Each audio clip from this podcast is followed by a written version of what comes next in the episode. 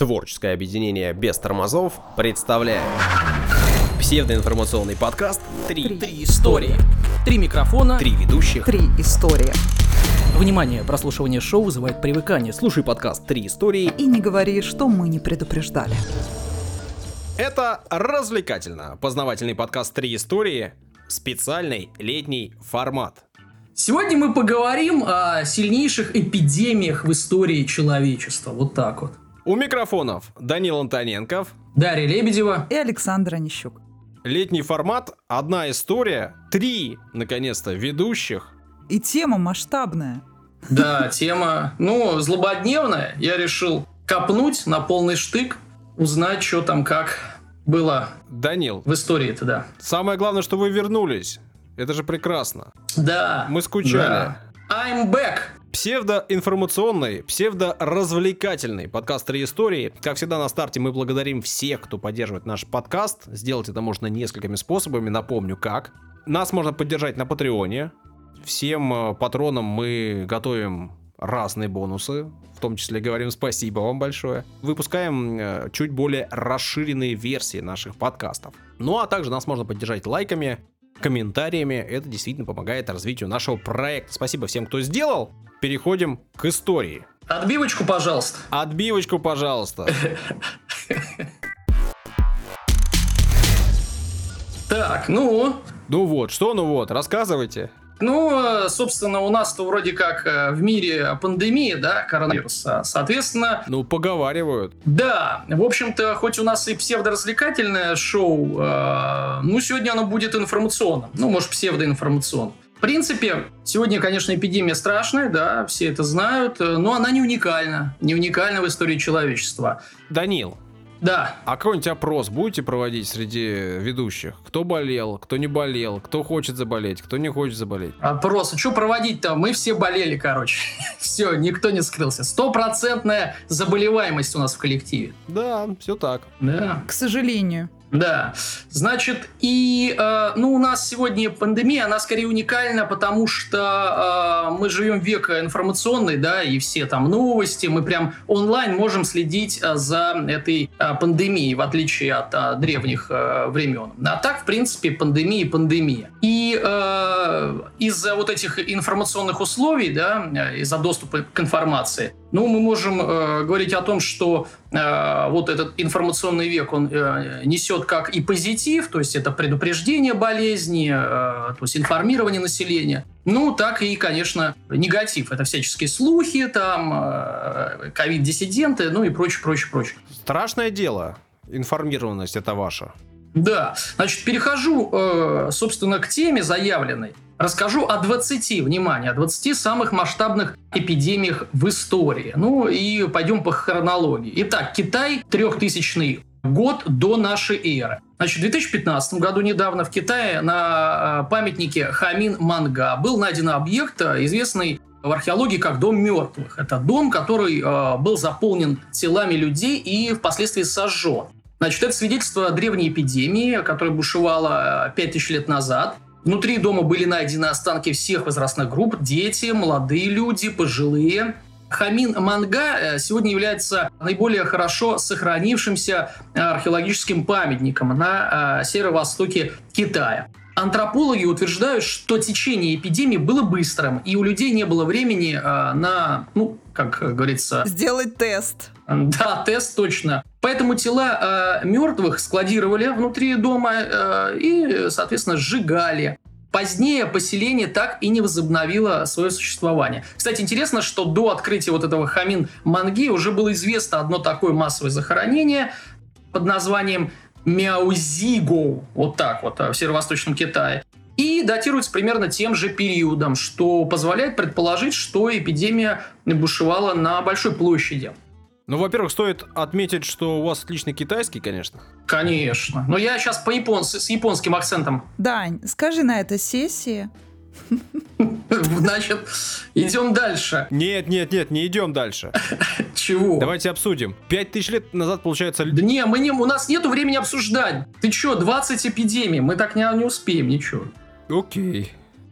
Ну Ладно, что ты хотел. Мальчик на задней парте. Пожалуйста. Ну, пять тысяч лет назад, представляешь, это было дело, и они уже понимали, что есть э, какая-то заразная штука, и что не надо возвращаться в это поселение, потому что это опасно. Да, но не надо из наших предков, ну, а в частности, китайских предков, ну, я имею в виду предков человека, делать дебилов. Если, значит, э, как бы ты поговорил с кем-то заболел, тот поговорил заболел, ну, наверное, люди понимают, что что-то не то, что болезнь передается а, вот таким вот путем. Ну, ладно. Эпидемия в Афинах. 430 год до нашей эры. Вскоре после начала войны между Афинами и Спартой э, в Афинах разразилась э, странная эпидемия. Она продолжалась 5 лет. Число погибших э, достигло 100 тысяч человек. Греческий историк... Ого-го. Да, Фукидид, это греческий историк, в своем труде подробно описал это заболевание. Цитата. У людей до той поры совершенно здоровых, без всякой внешней причины вокруг, появлялся сильный жар в голове, покраснение, воспаление глаз. Внутри же глотка, язык тотчас становились кроваво-красными, а дыхание прерывистым и зловонным. Сразу же после этих явлений больной начинал чихать и хрипеть, и через некоторое время болезнь переходила на грудь с сильным кашлем. Конец цитаты. Ну что сказать, до сих пор ученые дискутируют о том, э, что за описание, что за болезнь такая, да, которая описывает э, Фукидид. Значит, в качестве возможных вариантов были выдвинуты э, брюшной тиф и лихорадка Эбола. Несмотря на эпидемию, и тот факт, что армия Спарты была во много раз сильнее, удивительно, но афиняне продолжали сопротивление очень долго и капитулировали только в 404 году до нашей эры. То есть еще 26 лет держались. Молодцы. Красавцы. Да. Идем дальше. Рим. 165-185 год. Годы. Вернувшись после войны с Парфией, римские солдаты, а, собственно, принесли не только победу, но и болезни. Так называемый мор Антонина, который, скорее всего, был и эпидемией оспы. Он опустошил армию, и, соответственно, а, по подсчетам некоторым, в, Рим, в Римской империи э, погибло 5 миллионов человек. Вот так-то. 5 миллионов? Да, Римская империя, большие города-то достаточно были э, густонаселенными, да, поэтому и распространение этой эпидемии, оно, как говорится, было быстрым. Ну, Самые надо... страшные болезни носят красивые имена. Ага, ну там еще будут всякие имена, да, еще по пунктам. Да, только надо понимать, что 5 миллионов, это вот даже, это сейчас огромная сумма, э, огромное число, огромное количество жертв. А тогда ведь нас, очевидно, было не 8 миллиардов человек. Да, да, да, да, действительно. А учитывая, что для многих вообще Рим, в принципе, был э, Римская империя, э, ну, почти всем миром известным. Да, ну, там плюс какие-то там варвары, там какие-то э, там, э, я не знаю, там на Востоке арабы, да и все, да, там в Египте. То есть мир-то был э, э, крохотным. Значит, после этого в империи началась нестабильность, гражданские войны, вторжение варваров. И многие исследователи считают, что христианство, кстати, э, становилось все более популярным э, после эпидемии. Ну, то есть люди стали как бы поддаваться в другую религию. Если Зевс с компанией не спасают от эпидемии, то надо, как говорится, поклониться другому богу. Идем далее. Рим и Египет. 250-200 71 годы нашей эры. Значит, еще одна эпидемия называется чума Киприана. Э, названа в честь святого Киприана, потому что этот святой считал данную эпидемию вообще концом света, настолько сильно она бушевала. В 2014 году в египетском Луксоре археологи нашли массовые захоронения жертв этой же чумы, то есть этого же времени. Но мы знаем, что э, Египет э, был провинцией Рима, да? Их тела, этих жертв чумы, были покрыты толстым слоем извести, которая в древности использовалась для дезинфекции. Рядом находились три печи, предназначенные э, для изготовления извести. И эксперты не могут сказать точно, какое заболевание вызвало мор. Святой Киприан э, в своей книге о смертности, так и называется, описывал заболевание таким образом. Цитата. Желудок, ослабленный постоянным движением, отнимает телесные силы, жар, э, возникающий в костном мозге, переходит в гортанные язвы. Кишки сотрясаются от непрерывной рвоты, глаза горят от прилива крови, и у некоторых отсекаются руки и ноги и другие члены, пораженные гниением. Конец цитаты. Вот такая вот беда. Идем дальше. Номер пять. Византия. Э, время действия 541-542 годы нашей эры. Мало кто знает, но э, именно разорение э, Византийской империи вследствие чумы способствовало ее последующему упадку. Э, истощенная армия, она была не способна сопротивляться вот как раз-таки османам. Значит, чума названа в честь императора Юстиниана. Под его правлением, кстати, Византийская империя достигла своего максимума, э, контролировала э, ну, большую территорию, то есть пик территорий. Вот, она простиралась от Ближнего Востока до Западной Европы. И, э, кстати, при Юстиане был построен вот этот знаменитый собор Святой Софии. Кстати, я бывал, бывал. Значит, Юстиниан тоже заболел чумой, что интересно. Однако во время эпидемии его империя, собственно, постепенно растеряла территорию. Идем дальше. Движемся дальше по хронологии. Европа. 1346-1353 э, годы нашей эры. И вот э, это самое как бы известное, наверное, для каждого э, ну, гражданина, да и вообще кто в школе бывал, да, эпидемия. Черная э, смерть, чума прибыла в Европу из Азии, э, оставила жуткое опустошение. По разным оценкам, э, чума уничтожила более половины населения Европы, есть каждого второго. Значит, болезнетворную бактерию, сейчас попробую произнести, Yersinia pestis – значит, э, переносили блохи э, с крыс. Чума изменила ход истории, говорят да, историки. Считается, что именно она разрушила европейскую систему крепостного права. Потому что с таким количеством погибших труд подорожал во много раз. Э, кстати, исследования показывают, что выжившие работники стали получать мясо и хлеб более высокого качества. Вот так вот. А отсутствие дешевой рабочей силы э, могло также способствовать технологическим инновациям. Ну да ладно. Движемся дальше. Седьмой, седьмой номер. Значит, Центральная Америка, 1545-1548 годы. Эпидемия болезни, которую ацтеки называли коколитзли, что значит вредитель, убила, Саша, внимание, было, говоришь, много 5 миллионов, 15 миллионов жителей Мексики и Центральной Америки. Вот так вот. Недавнее исследование, в котором изучалась ДНК скелетов жертв, показало, что заболевание было вызвано бактерией рода сальмонелла. Вид парафипи С. Она вызывала тяжелое поражение кишечника, ну, сальмонелла, короче, э, который сегодня, кстати, легко лечится антибиотиками. Но тогда их не было. Все уже привыкли, ходят, живут спокойно. Да, да, да, да, с бычьим, с бычьим цепнем живут, да, с глистами, нормально. Еды-то много, на всех хватит. И на себя, и на паразита. На того парня. Более того, э, у местного населения, конечно же, э, отсутствовал и иммунитет к болезням европейцев. И вот мы переходим плавно, соответственно, к другой эпидемии, так называемой американский мор. Это тоже 16 век, но это как бы не одна вот эпидемия конкретно сальмонелла, а это собирательное название болезней европейско-азиатского происхождения, включая оспу, которую, конечно, завезли э, европейцы. У индейцев, э, как я говорил, отсутствовал иммунитет э, ко многим болезням, и они вызывали череду вот, опустошающих эпидемий. И, собственно, и способствовали краху цивилизации инков ацтеков. Ну, э, говорят же, что э, ну, по оценкам э, погибло 90% населения, и, конечно, не 90% населения убили конкистадоры. Ну, они резали это, э, что их оправдывать, знатно. Мало того, и эти одеяла э, там э, дарили зараженные оспой, в том числе способствовали распространению этих эпидемий. Но, как говорится, вот это дело черное э, сделали болезни. Так эпидемия э, помогла испанским войскам завоевать столицу ацтеков Теночтитлан в 1519 году и захватить уже обе империи. Мне вот интересно, а соответственно, конкистадоры, они ведь тоже должны были болеть какими-то заболеваниями, которых не было в Европе? Местным чем-то? Ну, ну, конечно, болели. А, боевой понос никто не отменял. Конечно, и выкашивались э, армии в том числе. Это была отчаянная конкиста. Да, да. Мы, мы как говорится, конкистадорили как могли. Россия 1654-55. Одна из самых крупных эпидемий в России – это чума в Москве э, летом 54, 1654 -го.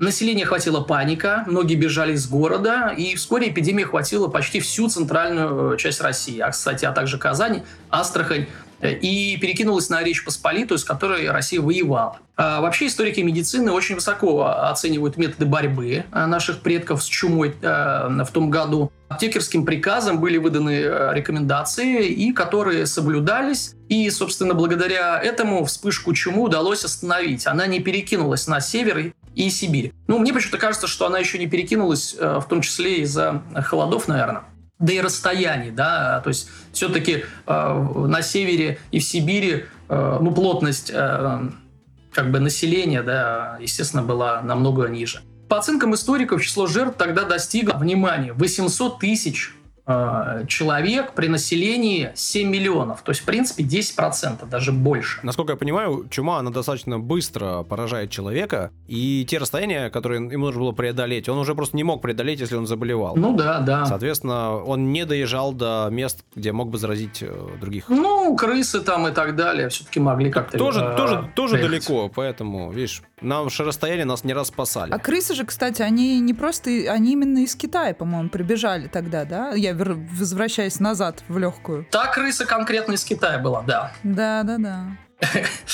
Идем дальше. Англия, 1665 э, 66 э, Ну, собственно, практически, да, мы видим через 10 лет после э, эпидемии в Москве. Значит, чума началась в апреле 65-го, распространилась в жаркие летние месяцы. Причиной были опять эти блохи. За время чумы погибло 100 тысяч человек. Э, но на этом бедствия не закончились, потому что в следующем году, 2 э, сентября, в Лондоне начался большой пожар, который длился 4 дня и уничтожил большую часть города знаменитый. То есть сначала на них чума напала, а потом еще и, и опустошающий пожар. Итак, 11 строчка. Франция, 1720-23. Значит, исторические записи говорят, что э, Великая чума в Марселе, видите, мы в России говорим чума, в Англии чума, во Франции, и, конечно, э, у каждого чума великая. Значит, э, вот эта чума в Марселе началась, когда в порту этого города пришвартовался корабль под названием Гранд Сен-Антуан с грузами из Восточного Средиземноморья.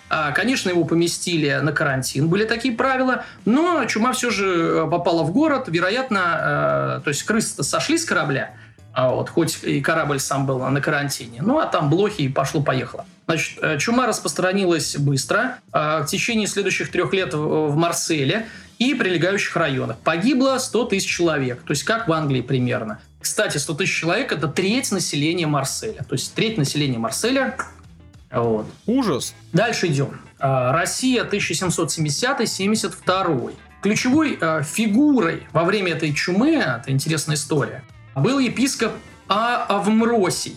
Он участвовал в ликвидации эпидемии. Он погиб в результате беспорядков. А, был буквально растерзан толпой 16 сентября 1771 года а, у Донского монастыря. Причиной убийства было распоряжение запечатать короб для приношения боголюбской иконе Божьей Матери, а саму икону убрать. А для чего? Ну, чтобы народ не скапливался и э, эпидемия не распространялась.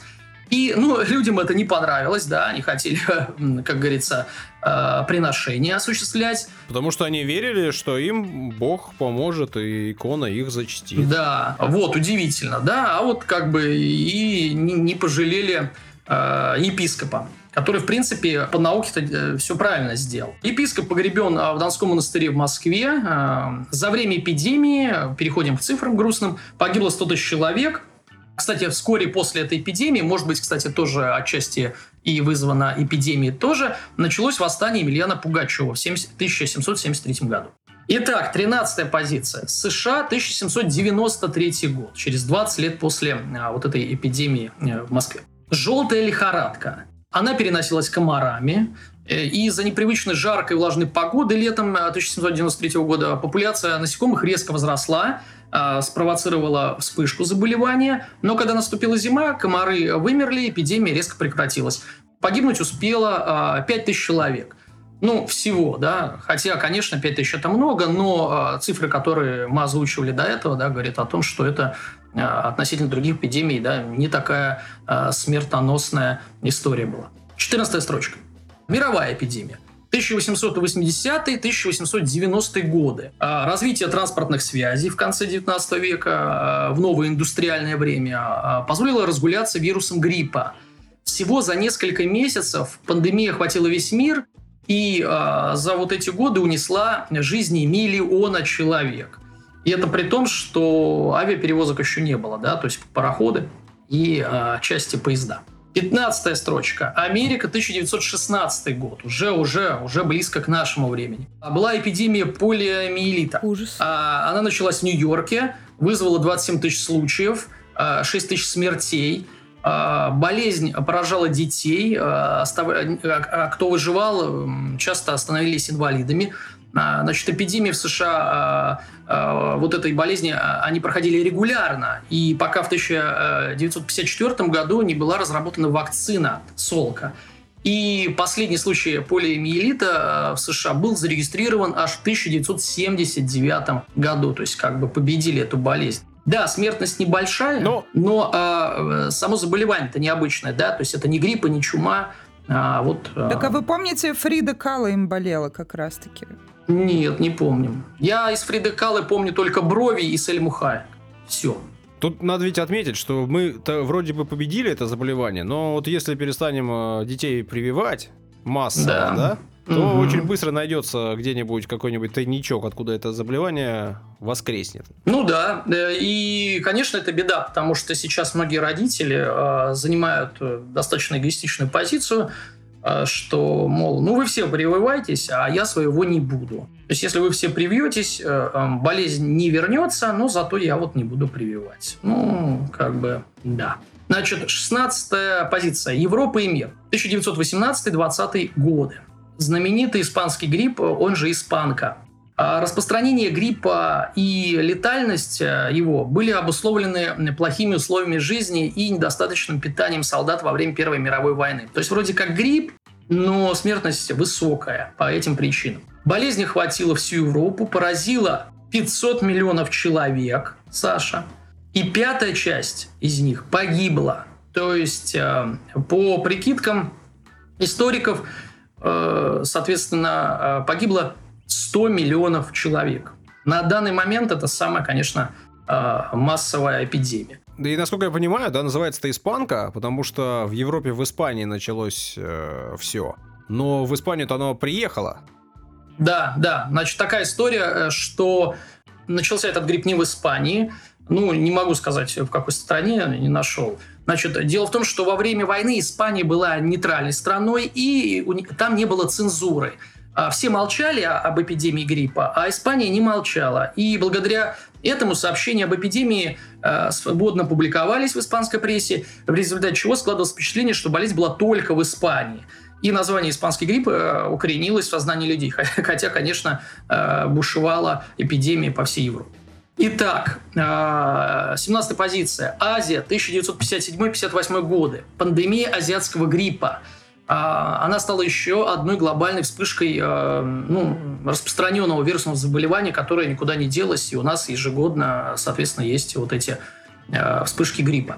Значит, э, началась эпидемия в Китае, и пошла по Азии унесла более миллиона жизней. Вирус представлял собой комбинацию вирусов птичьего гриппа.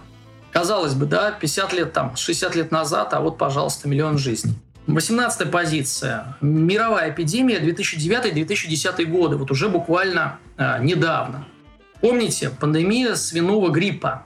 Она была вызвана э, новым штаммом э, H1N1. Он появился в Мексике весной 9 э, распространился на весь мир. И по данным Центра по контролю за заболеваниями, я вот, кстати, этого не знал, думал, ну, свиной грипп и свиной. Вроде пошумел там, а как-то до нас не особо дошел, да? Ну да, у меня тоже так по ощущениям. Да, но вот за один год, по данным вот этого центра, вирус поразил 1 миллиард 400 миллионов человек. Вот так-то. И убил 150-600 тысяч человек. То есть мы видим смертность невысокая, ну, относительно заразившихся, но, как говорится, переболело э, четверть населения, получается, планеты. То есть похлеще, чем коронавирус, да, сегодня. Значит, э, Пандемия гриппа 2009 э, года э, в основном затронула детей и молодых людей, и 80% смертей были у людей моложе 65 лет. Это было необычно, потому что большинство э, штаммов вируса гриппа, включая сезонные вот эти штаммы, вызывают самый высокий процент смертей среди людей в возрасте э, 65 и старше. Но это понятно, да, организм ослаблен, иммунитет ослаблен. Вот. А вот в случае свиного гриппа пожилые люди, по-видимому, уже накопили достаточный иммунитет в группе вирусов, э, которые относятся вот H1N1, и э, не пострадали так сильно. Итак, 19 позиция. Африка, 2014-16 годы. Значит, в этот период Эбола опустошала Западную Африку. Э, зарегистрирован 26,5 тысяч случаев, чуть больше 11 тысяч смертей. Первый случай произошел в Гвинее – Э, в декабре 13-го. Затем болезнь быстро распространилась в Либерию, Сьерра-Леоне. Э, здесь же произошло больше всего случаев и смертей этого заболевания. А от лихорадки Эбола до сих пор не существует лекарства, кстати. То есть прошло уже да, 7 лет, а лекарства нет. Усилия поиска вакцины продолжаются. Вирус, возможно, впервые появился у летучих мышей. Ну и вот эти цифры, да, 26 тысяч, 11 тысяч, ну, все-таки Африка, да, и, соответственно, я думаю, что регистрация заболеваний, смертей, она не на том уровне, э, на котором э, пребывает сейчас в Америке, Европе, да, когда мы можем посчитать каждого. И нас с вами, да.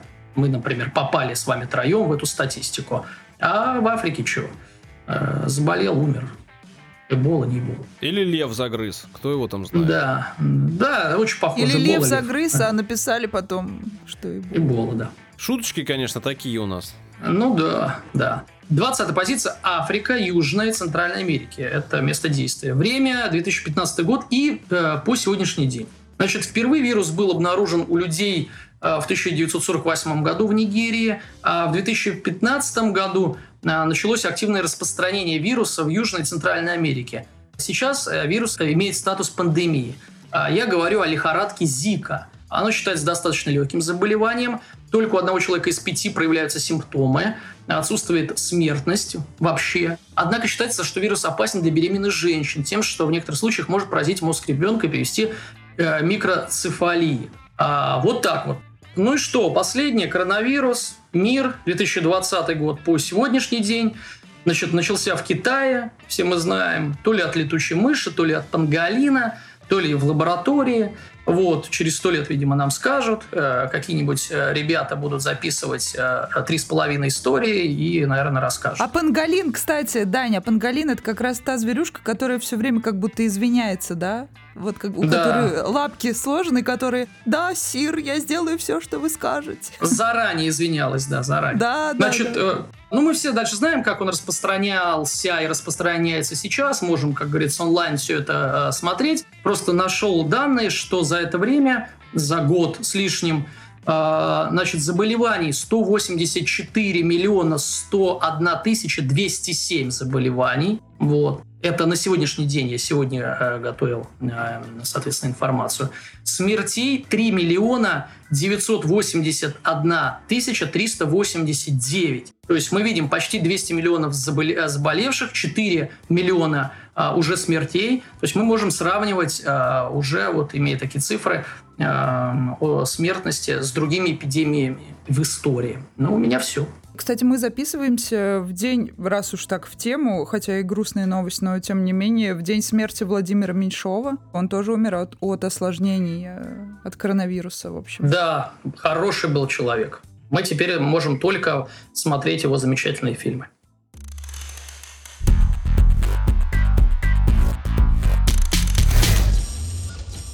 Ну что же, спасибо, что дослушали этот выпуск до конца. Сегодня мы так же, как и все лето, по крайней мере, мы планируем все лето работать в этом формате. Рассказываем вам одну историю от одного ведущего, ну а все остальные слушают. Мы вот с Дарьей сегодня слушали. Ну, она длинная, да, история-то, тем не менее. Спасибо всем, кто дослушал до конца. Спасибо всем, кто нас поддерживает. Еще раз об этом, э, я думаю, что сказать будет не лишним. Будем рады комментариям, будем рады оценкам, будем рады всем, кто подключится на Патреоне. Будем дополнительный материал для вас все так же предоставлять. Спасибо вам. Все, на этом.